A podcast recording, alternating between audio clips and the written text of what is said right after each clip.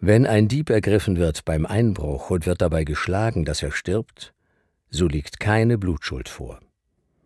War aber schon die Sonne aufgegangen, so liegt Blutschuld vor. Es soll aber ein Dieb wiedererstatten.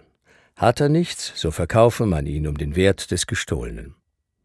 Findet man bei ihm das Gestohlene lebendig, sei es Rind, Esel oder Schaf, so soll er es zweifach erstatten.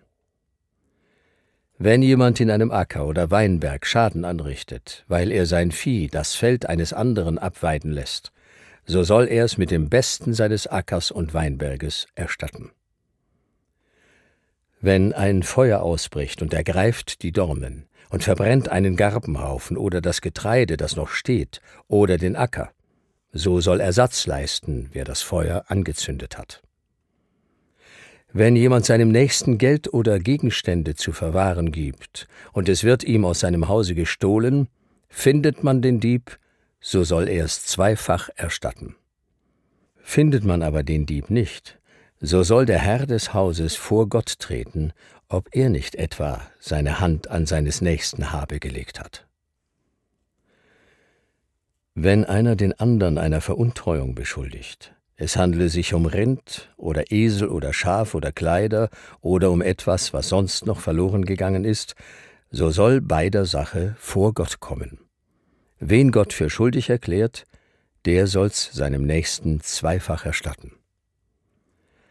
Wenn jemand seinem Nächsten einen Esel oder ein Rind oder ein Schaf oder irgendein Stück Vieh in Obhut gibt, und es stirbt ihm, oder kommt zu Schaden, oder wird ihm weggetrieben, ohne dass es jemand sieht, so soll es unter ihnen zum Eid vor dem Herrn kommen, ob er nicht etwa seine Hand an seines Nächsten Habe gelegt hat, und der Besitzer soll es hinnehmen, so dass jener nicht Ersatz zu leisten braucht.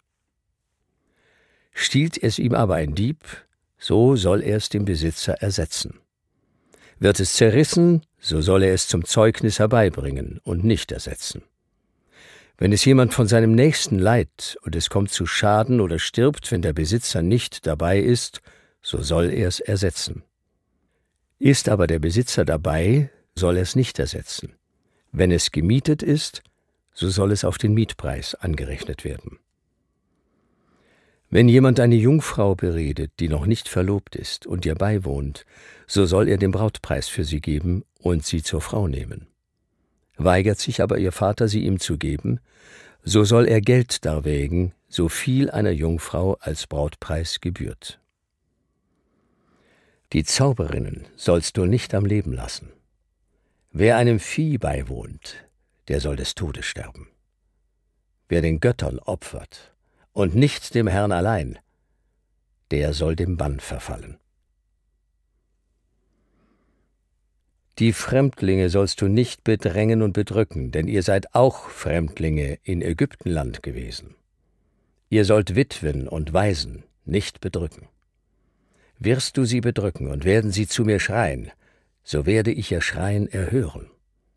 Dann wird mein Zorn entbrennen, dass ich euch mit dem Schwert töte und eure Frauen zu Witwen und eure Kinder zu Waisen werden. Wenn du Geld verleihst an einen aus meinem Volk, an einen Armen neben dir, so sollst du an ihm nicht wie ein Wucherer handeln, du sollst keinerlei Zinsen von ihm nehmen. Wenn du den Mantel deines Nächsten zum Pfande nimmst, sollst du ihn wiedergeben, ehe die Sonne untergeht, denn sein Mantel ist seine einzige Decke für seinen Leib. Worin soll er sonst schlafen? Wird er aber zu mir schreien, so werde ich ihn erhören, denn ich bin gnädig. Gott sollst du nicht lästern, und einem Obersten in deinem Volk sollst du nicht fluchen. Den Ertrag deines Feldes und den Überfluss deines Weinberges sollst du nicht zurückhalten. Deinen ersten Sohn sollst du mir geben. So sollst du auch tun mit deinem Stier und deinem Kleinvieh. Sieben Tage lass es bei seiner Mutter sein, am achten Tage sollst du es mir geben.